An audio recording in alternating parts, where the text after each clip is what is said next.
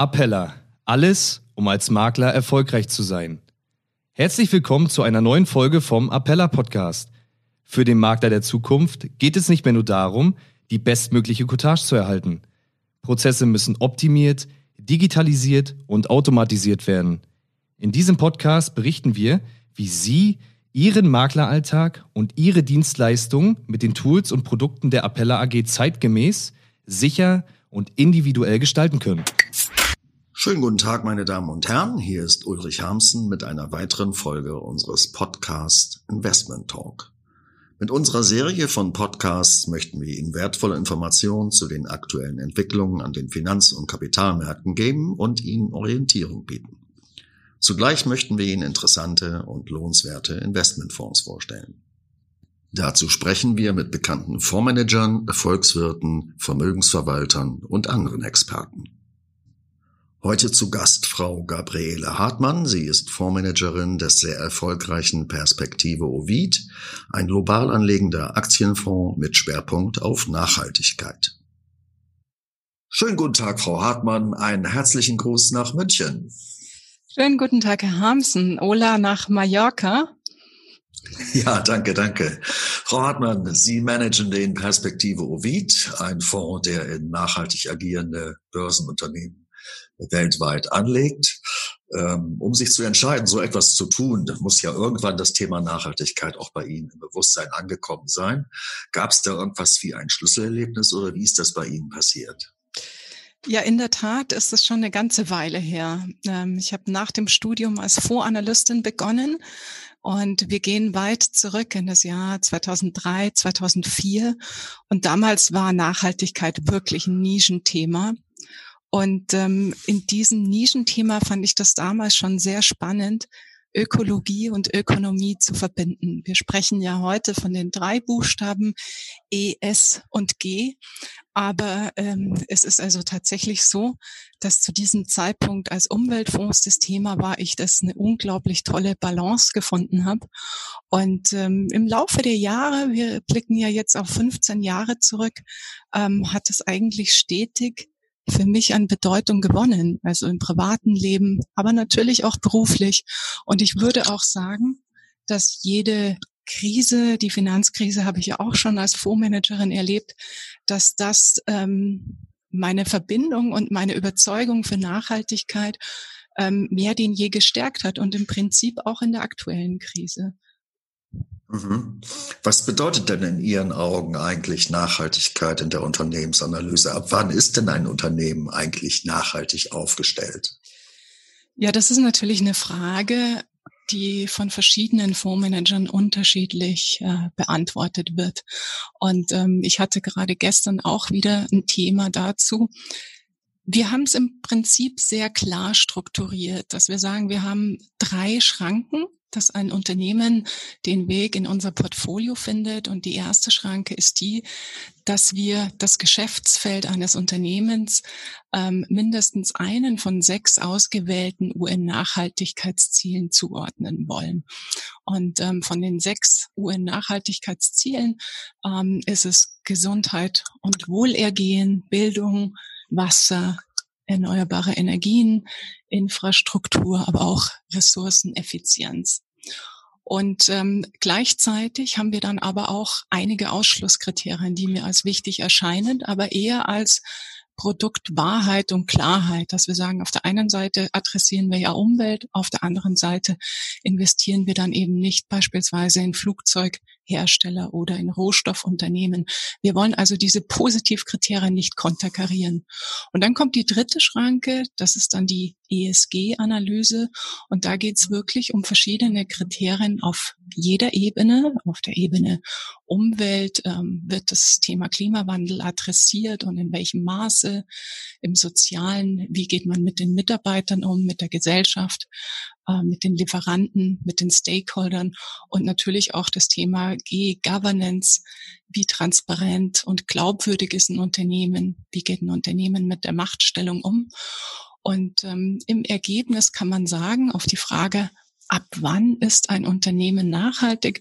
Wir haben also dann im dritten Schritt auch ein Scoring und wir sagen, wenn ein Unternehmen mehr positive Punkte hat als negative, also mehr Licht Seiten als Schattenseiten, dann zeigt es, dass es sich auf den Weg gemacht hat. Ja, wenn wir aber auch ähm, Vergleiche zu unserem täglichen Leben sehen, wir haben natürlich Nachhaltigkeit auch auf den drei Ebenen E, S und G, und dann merken wir ja auch bei uns, es ist diese 100% Zielerreichung sehr sehr schwierig. Und in der Folge kann man sagen, es gibt Unternehmen, die sind schon lange haben sie sich auf den Weg gemacht, adressieren viele dieser Themen und andere, die eben noch Potenzial haben, sich zu verbessern.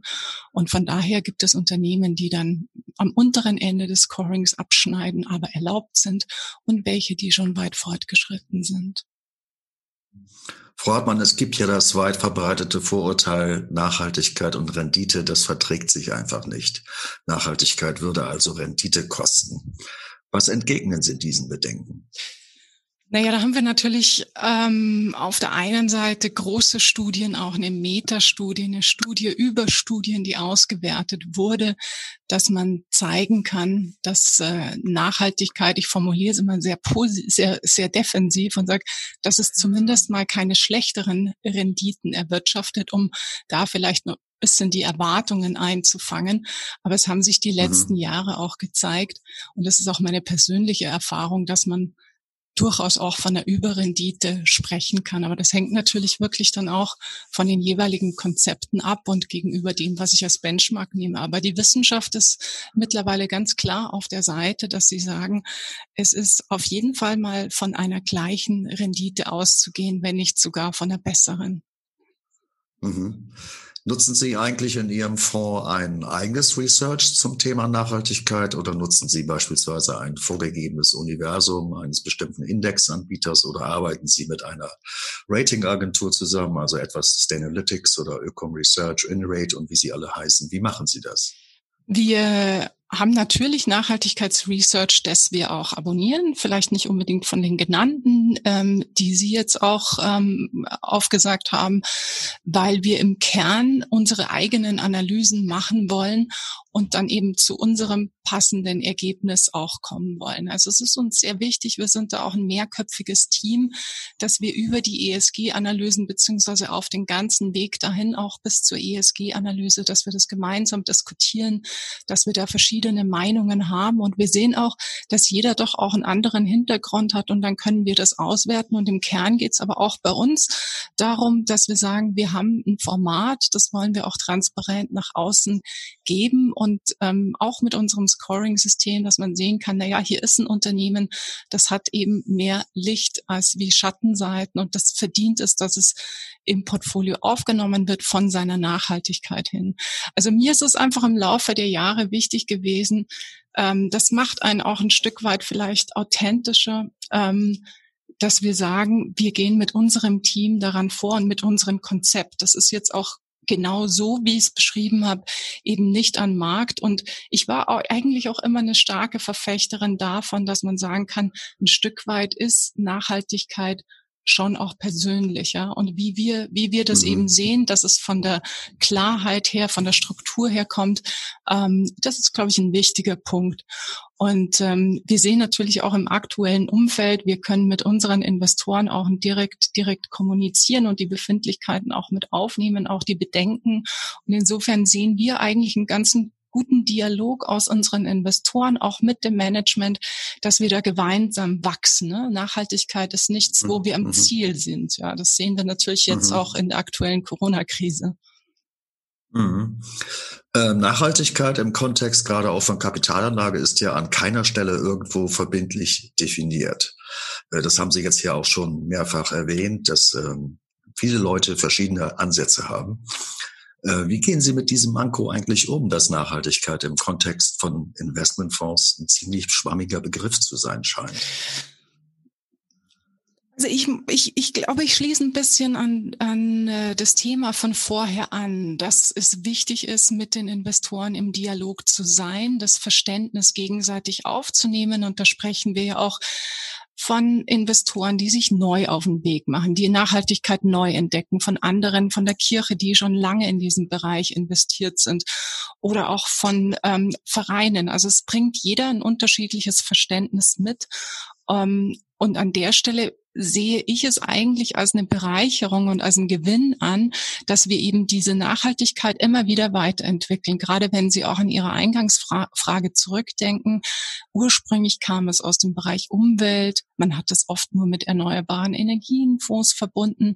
Und jetzt ist dieses Thema doch sehr viel breiter angelegt. Und auch ja. die drei Buchstaben, ich meine, das ist jetzt schon ein Commitment in der Community. Wir sehen natürlich im angelsächsischen Bereich eher ein positives mit einbeziehen beziehen. Im deutschsprachigen Bereich kommen wir eher von dem Bereich Ausschluss. Das hängt natürlich auch ganz damit zusammen, was bin ich für ein Haus, wie groß bin ich, ähm, kann ich auch Engagement-Stimmrecht ausüben oder ähm, nehme ich eher andere Mittel. Insofern, ich glaube, es passt auch wirklich für unterschiedliche Investoren passen unterschiedliche Ansätze.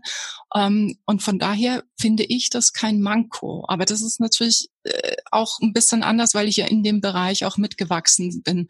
Im Moment haben wir zum Beispiel auch ähm, die Analyse gemacht. Wir haben ja gerade einen Stopp, wenn wir es so wollen, ähm, bei der Klimakrise. Ne? Es ist jetzt mit der Corona-Krise ja. überschattet.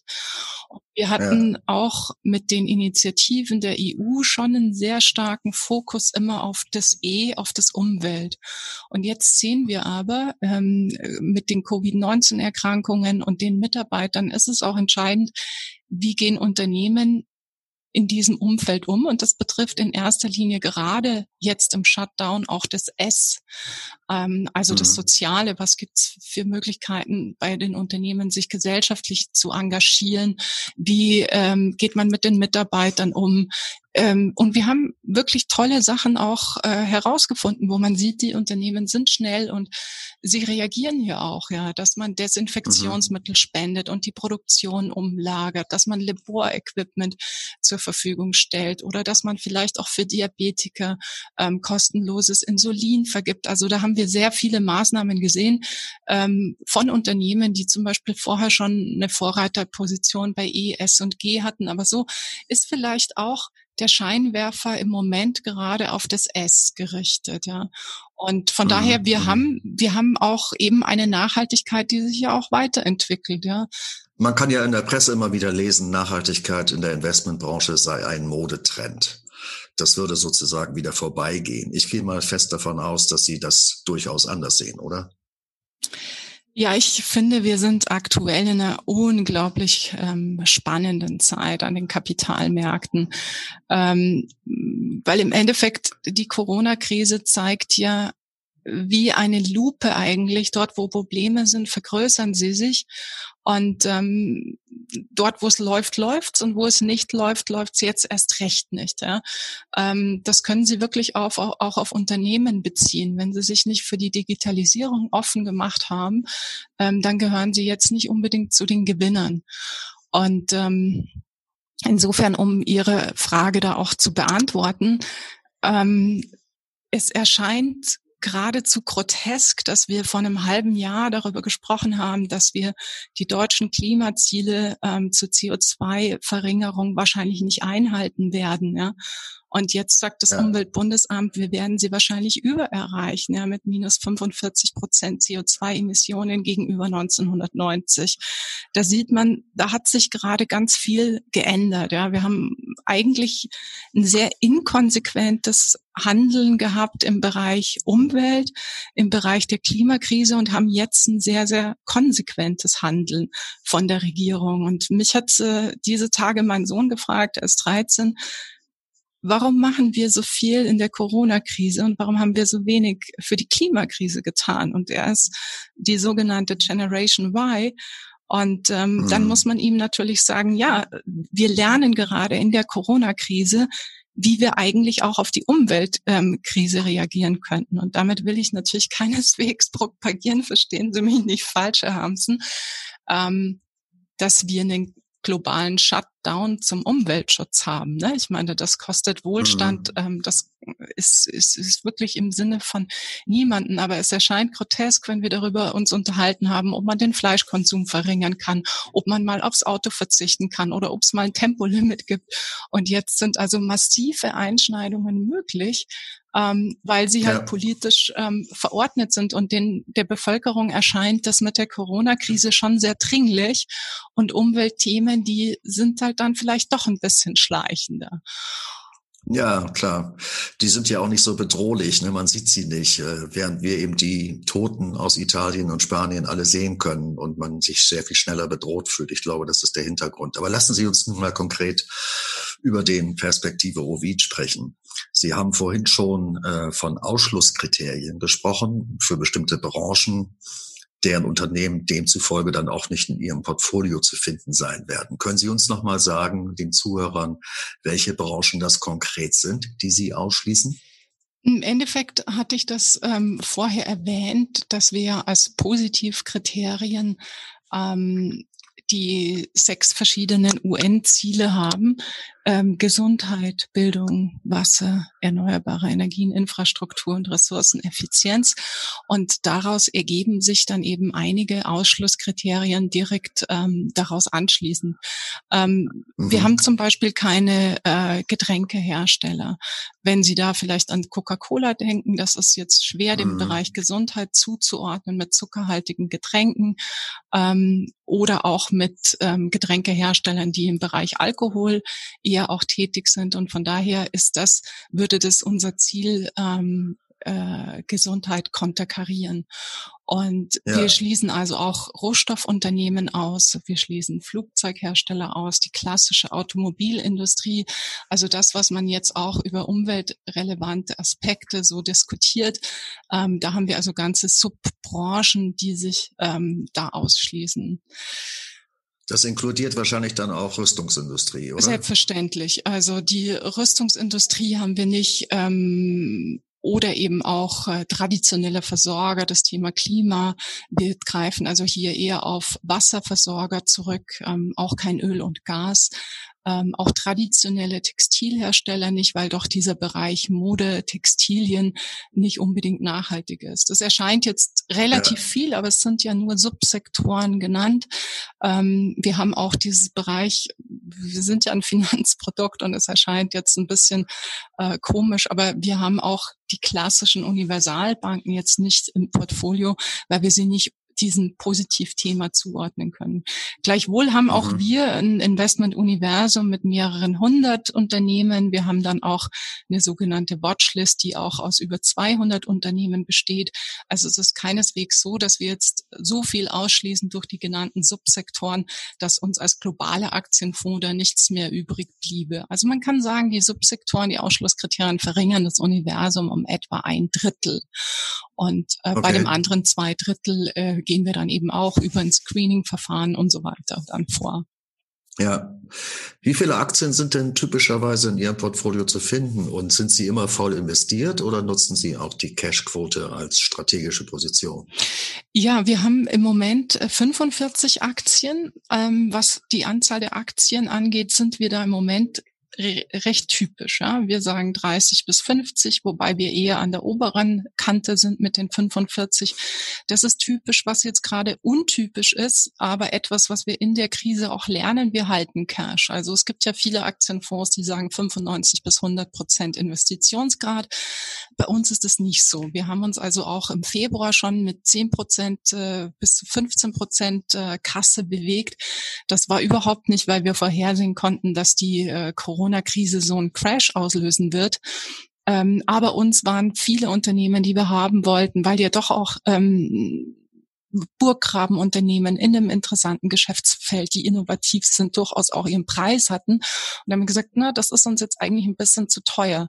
Und wir hatten also in diesem Jahr immer schon zweistellig Kasse mit 10, 15 Prozent im Februar und haben die auch ein bisschen ausgebaut. Und wir sind tatsächlich auch aktuell jetzt äh, Ende, äh, Ende April mit 25 äh, Prozent Kasse aufgestellt. Mhm. Ist aber etwas, mhm. wo ich sage, das lernen wir in der Krise, weil unser Ziel eben auch ist, wir wollen ein Aktienfonds sein, der nach oben mit dabei ist und nach unten weniger verliert. Wir haben weniger den Blick auf die Benchmarks, sondern verstehen uns als aktiver Manager. Und wir sind auch alle in unserem Fonds persönlich investiert. Von daher ist es wichtig, und das hat ja der Crash jetzt auch gezeigt, dass man durchaus mit einer Kassehaltung ein bisschen was abfedern kann. Aber äh, nichtsdestotrotz, unsere wichtige Alpha-Quelle erscheint uns schon das Konzept auf die Unternehmen, auf die Geschäftsfelder, auf die wir gehen und das Stockpicking. Mhm. Der Perspektivo Vit ist ja ein All-Cap-Fund. Das heißt, er investiert sowohl in Large, Mid und Small Caps. Gibt es äh, hinsichtlich dieser Marktkapitalisierung in Ihrem Fonds Ober- und Untergrenzen? Dürfen Sie also nur bis zu einem bestimmten Prozentsatz zum Beispiel in Small Caps investieren?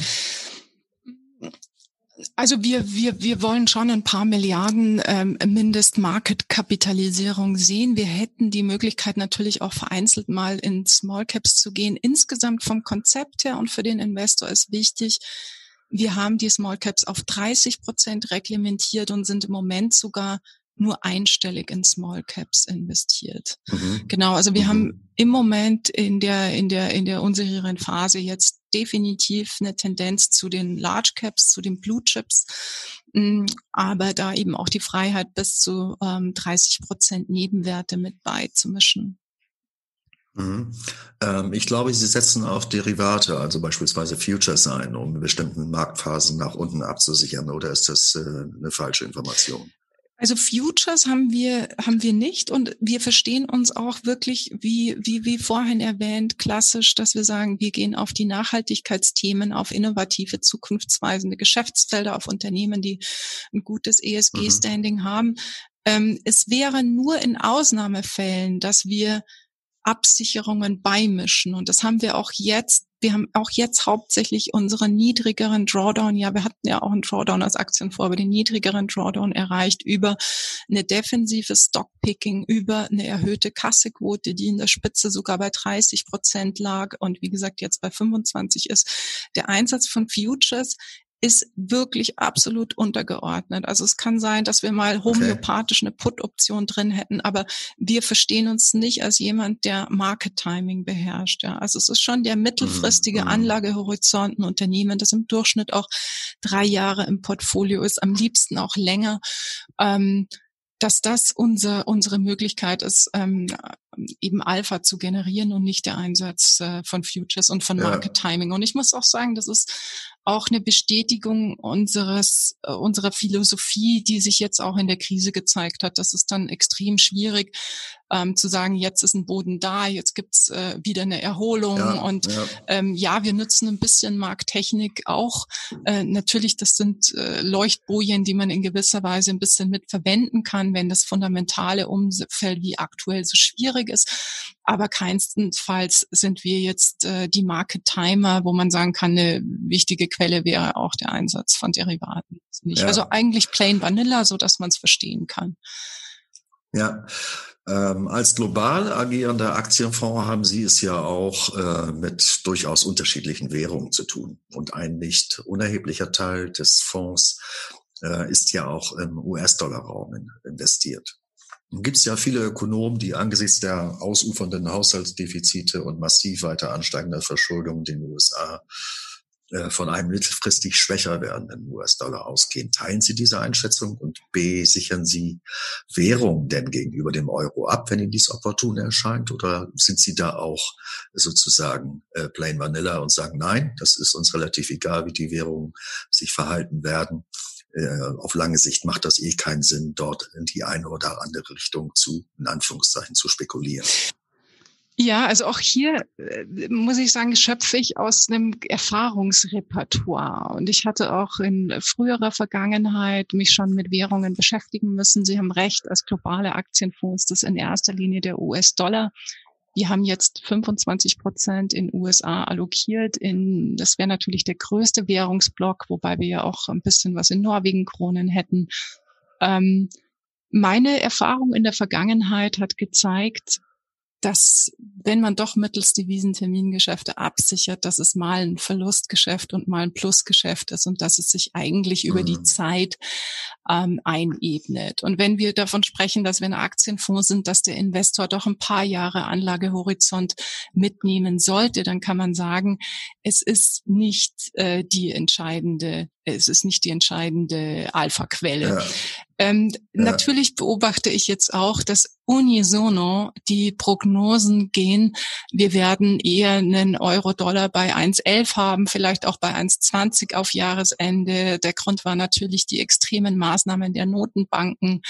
Ähm, ich muss Ihnen ehrlich sagen, Herr Hamsen, wir haben mit den 25 Prozent US-Dollar noch nichts unternommen, weil diese Stimmen gab es auch, als wir ähm, noch vor ein paar Wochen da standen. Und es wäre hm. das erste Mal in meiner doch jetzt schon äh, über zehn Jahre Erfahrung, dass alle die gleiche Meinung haben und es tritt dann jetzt ein. Mhm. Ähm, ja. Also gerade genau gerade gerade bei Währungen. Also wir wir wir ja. wir haben die Währungsposition offen. Wir schauen uns das an. Es ist im Moment eine Marktphase, in der wir natürlich aufgrund der ganzen Situation um Corona extrem offen und flexibel bleiben müssen. Das heißt, ja. ich schließe keine Absicherungen aus. Ähm, und wir bleiben da dran. Wir sind uns dessen natürlich auch bewusst. Es macht fundamental Sinn, dass wir einen Dollar wieder als äh, Gegenwind hätten. Ähm, aber im Moment beobachte ich das, also beobachten wir das von der Seitenlinie und sagen, nee, das Wichtigste ist eigentlich die Auswahl unserer Unternehmen, das richtige Stockpicking. Ein bisschen was können wir eben, wie gesagt, auch über die Kassequote steuern. Aber diesen Termingeschäfte, die äh, überlassen wir dann vielleicht den ähm, globalen Volkswirten. Ja. Ja, Sie haben jetzt schon mehrfach auf äh, Corona hingewiesen. Der Ausbruch der Pandemie, hat der in irgendeiner Weise die Zusammensetzung Ihres Portfolios beeinflusst? Also haben Sie zum Beispiel den Anteil von Unternehmen aus dem Gesundheitsbereich erhöht oder hat es irgendeinen anderen Einfluss gehabt? Ähm, das hat in erster Linie gezeigt, dass doch unser Thema Ressourceneffizienz oder auch die Unternehmen im Bereich Technologie, aber allen voran, wir haben ja auch ähm, das Ziel drei Good Health and Wellbeing, da haben wir Gesundheit, äh, Medizintechnik und das ist natürlich ein Bereich, der sich jetzt ähm, sehr stark entwickelt hat. Ja. Ähm, ist klar, ja. die ganze Aufmerksamkeit ist auf ähm, Unternehmen gerichtet, die Beatmungsgeräte herstellen, die Schutzmasken herstellen, die in diesem stabilen Bereich tätig sind, ähm, wo die Margen nicht gefährdet sind. Ähm, also wir haben diesen Bereich relativ hoch. Alles, was um den Bereich Gesundheit und Medizintechnik ist, höher als normalerweise, hängt aber nicht unbedingt damit zusammen, dass wir nachgekauft haben, sondern dass die sich auch relativ gut gehalten haben. Ähm, also ja. ich würde mal sagen, diese beiden Bereiche, Digitalisierung und auch Medizin, Medizintechnik, die haben sich stark gehalten. Was wir nicht gemacht haben, ist, dass wir jetzt, ich sage mal eine Zahl, ein Fünftel des Portfolios in unter Anführungszeichen Corona-Trades gemacht haben. Ne? Wir hatten auch ähm, im mhm. deutschsprachigen Bereich die ein oder anderen Unternehmen, die ähm, äh, im Bereich Digitalisierung ähm, profitiert haben oder die auch ähm, bei der Medizintechnik Aufträge bekommen haben die waren uns dann eigentlich ein Stück weit zu teuer und auch zu speziell. Ne? Also es ist schon mhm. so, dass wir hier auch weiterhin unseren mittelfristigen Blick haben. Nichtsdestotrotz gibt es schon auch ähm, Unternehmen in Deutschland, die zum Beispiel ein äh, Softwareanbieter sind für den Bereich ähm, Medizin, für den Bereich der niedergelassenen Ärzte, wo wir gesagt haben, na das könnte doch schon eine gute Ergänzung für uns sein, aber nicht mit Blick auf Quartal vier, sondern mit Blick auf drei Jahre. Jahre. Also wir schauen uns schon an, wie wird die Krise uns möglicherweise auch dauerhaft verändern. Ja, also nichts, mhm, wo man sagt, mhm. vielleicht mal für drei Monate. Also diesen Trading-Gedanken haben wir da weniger, sondern den langfristig mittelfristigen Bereich. Das ist so ein bisschen das, wo ich vorhin gesagt habe, wo es läuft, läuft's. Und ähm, dort, wo es nicht ist. Also wir waren ja eben auch nicht mit Fluggesellschaften oder der Tourismusbranche oder Rohstoffunternehmen betroffen, weil ich ja vorhin auch erwähnt hatte, das sind von vornherein Bereiche gewesen, die wir nie im Portfolio hatten. Ne? Aber ja, ja. ganz richtig, also auch in der Krise haben wir mehr Analysen gemacht, mehr gescreent, uns auch dieses Sozialverhalten der Unternehmen angeschaut und ähm, alles nochmal hinterfragt. Aber in Summe, was haben wir, was lernen wir in der Krise? Im Kern ist es doch eine Bestätigung von der Arbeit, die wir vorher auch gemacht haben und auch die Analysen mhm. und das Research.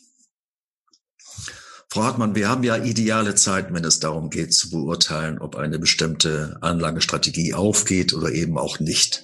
Hinter uns liegt das Jahr 2019 mit sensationellen Gewinnen am Aktienmarkt und zugleich liegt bereits hinter uns das erste Quartal in 2020 mit einem irrwitzig schnellem Abschwung an den Aktienmärkten, der sicherlich auch nicht an Ihrem äh, Fonds vorbeigegangen ist. Sind Sie denn insgesamt zufrieden mit den Ergebnissen Ihres Fonds in 2019, aber auch im ersten Quartal 2020?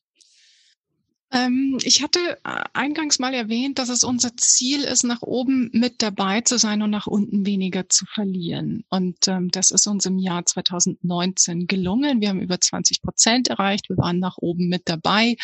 Und ähm, jetzt in dem Crash, in der Krise, haben wir nach unten deutlich weniger verloren. Also wir haben jetzt heute mhm. im DAX, ich sitze vom Screen, minus 21,5 Prozent und wir haben nur einen Bruchteil der Verluste. Oder auch im S&P 500 haben wir minus 13,3. Auch da sind unsere Verluste deutlich geringer. Ähm, insofern mhm. unser Ziel haben wir geschafft. Gleichwohl, Herr Hamsen, wenn man als Fondsmanager sich zurücklehnt und sagt, man ist zufrieden, ähm, man, man, man kann immer etwas besser machen und ein besseres Timing haben oder so. Aber ich habe ja auch schon erwähnt, Timing ist, ist, ist eine schwierige Angelegenheit. Wir haben jetzt ja. bei der Unternehmensauswahl in dem Sinne nichts falsch gemacht. Also da sind uns keine ja. Fehler unterlaufen und wir sind auch mit den 45 Unternehmen, die wir gerade im Portfolio haben, wirklich zufrieden. Und wir haben auch eine Analyse gemacht, wie würden die aussehen, wenn sie noch, wenn sie viel weniger Umsätze hätten, als man prognostiziert. Und von daher ähm, mit den Unternehmen, die wir haben, ähm, sind wir wirklich zufrieden und ähm, die, die, die sollten uns jetzt auch in der jetzigen Phase helfen, ja. Ja, Frau Hartmann, wir kommen so langsam zum Ende des Gesprächs, aber zwei abschließende Fragen zu dem von Ihnen betreuten Fonds habe ich dann doch noch im Interesse unserer Kunden. A, welchen Anlagehorizont sollten Kunden mindestens mitbringen? Und B, ist es richtig, dass Anleger in ihrem Fonds mit größeren Schwankungen umgehen können sollten? Also wir sind, wir sind ein Aktienfonds. Ähm, und, und, und für einen Aktienfonds, das gilt, denke ich, für jeden sollte man als Anleger ein paar Jahre Investmenthorizont haben. Ja. Ähm, es, mhm. es, es zeigt sich ja auch jetzt, wir haben den Wechsel von einem Late-Stage Bull Market gehabt in diesem Jahr auf einen Bärenmarkt. Haben wir jetzt eine Bärenmarkt-Rallye ähm, oder äh, ist es bereits eine V-Erholung? All diese Themen, die uns natürlich umtreiben, die zeigen schon, ähm, oder vielleicht zitiere ich da den Bundespräsidenten, ja, in der Krise hat man kein Drehbuch. Ja. Wir wissen alle nicht, wie es weitergeht. Ja, Wir haben natürlich alle eine gute Meinung und ähm, committen uns dann auch ich hatte erwähnt, wir haben 25 Prozent Kasse. Das drückt durchaus auch eine vorsichtige Haltung aus. Wir versuchen weniger Schwankung als ein traditioneller Aktienfonds zu haben. Ja, es ist natürlich die mhm. Wohle auf breiter Front extrem angestiegen, wie wir sie lange nicht mehr gesehen haben. Aber über einen langen Zeitraum von der vergangenen Wertentwicklung hatten wir sogar eine hohe einstellige Volatilität. Nur wohingegen wir beim DAX über einen langfristigen Durchschnitt von eher 20, 25 sprechen. Ja. Ähm, wie gesagt, ja. das ist jetzt alles noch vor Krisenniveau. Also prinzipiell mal, man braucht für jeden Aktienfonds eine Schwankungstoleranz, aber wir haben doch den Anspruch an uns, und das ist ja auch die Geschichte mit der aktiven ähm, Cash-Steuerung, dass wir sagen, die Nachhaltigkeit sollte ja auch auf Portfolioebene gewährleistet sein und versuchen, ein bisschen ähm, die Volatilität rauszunehmen, ne? indem wir eben auch die Drawdowns ja. versuchen, besser auszusteuern. Aber ja, ein ja. paar Jahre Anlagehorizont sollte man brauchen und ähm, ja. Also wie ein Aktienfonds, ganz normal, ne? Ja, vielleicht jetzt nicht unbedingt wie ein ETF, der immer voll investiert ist und ja. auf einen äh, äh, schwankungsstärkeren Markt geht oder auf einen Emerging Market. Das sind wir natürlich nicht. Ich würde uns eher als einer der defensiveren Aktienfonds sehen, aber definitiv ein Aktienfonds, ja, kein Mischfonds. Ja. ja. Ja. Ja, Frau Hartmann, wir sind am Ende angekommen. Ich danke Ihnen ganz herzlich für die Zeit, die Sie sich für dieses aufschlussreiche Gespräch genommen haben. Sende Ihnen noch einmal die besten Grüße nach München. Passen Sie gut auf sich auf und bleiben Sie und Ihre Familie gesund. Vielen Dank, Herr Hamsen. Herzlichen Dank auch Gerne. an Sie und viele Grüße nach Mallorca. Bleiben Sie gesund. Meine Damen und Herren, das war eine weitere Folge unseres Podcasts Investment Talk. Wir hoffen, Sie konnten diesem Gespräch einige wertvolle Informationen für Ihre tägliche Arbeit entnehmen. Wir wünschen Ihnen weiter viel Erfolg. Vielen Dank fürs Zuhören und Ihre Aufmerksamkeit. Wenn Ihnen diese Folge gefallen hat und Sie noch keinen Zugang zum Appella MSC haben, dann gehen Sie jetzt auf www.appella.de-start und beantragen sich Ihren Testzugang und einen Termin für ein unverbindliches Gespräch zum Kennenlernen. In einem ersten Gespräch besprechen wir, welche Bereiche unseres Angebots für Sie passen und wie Sie diese am besten für sich einsetzen. Verschaffen Sie sich wieder mehr Zeit für die Beratung Ihrer Kunden. Mehr als jeder zehnte Makler nutzt die Dienstleistung der Appella AG und monatlich kommen weitere dazu. Wollen Sie wissen, wie Sie von unseren Angeboten profitieren können? Dann beantragen Sie jetzt Ihren Zugang zum Makler Service Center auf www.appella.de-start.